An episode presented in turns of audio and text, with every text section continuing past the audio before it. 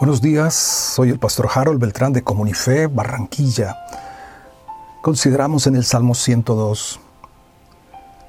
Pocas veces, tal vez, ponemos atención a los títulos de los salmos y a algunos enunciados, pero me llamó la atención este Salmo 102, oración de un afligido, oración del que sufre cuando está angustiado, y delante del Señor derrama su lamento.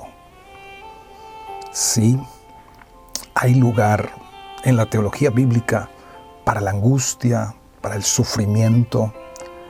Además hay propósitos con días de angustia, como leemos aquí, versículo 1 y 2, Jehová, escucha mi oración y llegue a ti mi clamor no escondas de mí tu rostro en el día de mi angustia, inclina a mí tu oído, apresúrate a responderme el día que te invocare.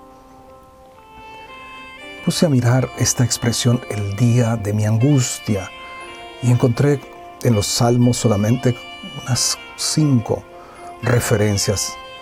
Leo del capítulo 50, verso 14 y 15 sacrifica a Dios alabanza y paga tus votos al Altísimo. E invócame en el día de la angustia. Te libraré y tú me honrarás. No solamente el lugar en la teología bíblica para el sufrimiento, para la angustia, para la tribulación, aunque humanamente quisiéramos evitar todas estas cosas, quizá como mecanismo de defensa, pero Dios usa también estos días oscuros, grises, para formar carácter y desarrollar en nosotros fortaleza para levantarnos a otros niveles. Puedo decir que la vida del creyente, según lo describe el libro de Eclesiastés en el capítulo 7 y el versículo 14, dice, en el día de la adversidad, hay día de gozo y día de adversidad. El día del gozo, alégrate. En el día de la adversidad, considera. Dios hizo tanto lo uno como lo otro para que el hombre no halle nada después de él.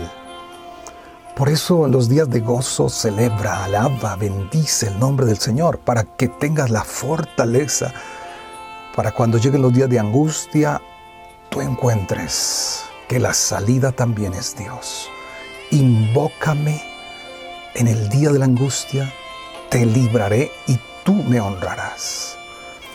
Y en el capítulo 59, verso 16 dice, pero yo cantaré de tu poder y alabaré de mañana tu misericordia, porque has sido mi amparo y refugio en el día de mi angustia.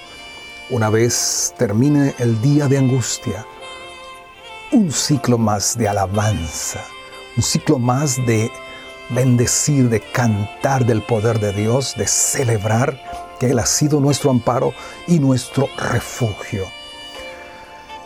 Y quiero llamar la atención y animarte para que cuando vengan esos días de angustia, no permitas que el enemigo se aproveche. Porque este Salmo 102 describe lo que es un cuadro de depresión profunda. En los siguientes versículos Versículo 3, porque mis días se han consumido como humo.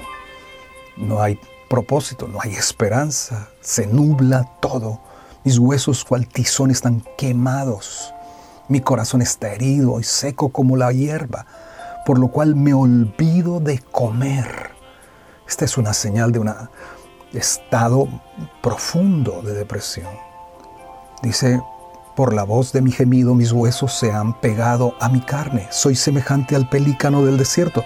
Soy como el búho de las soledades. Velo y soy como el pájaro, pájaro solitario sobre el tejado.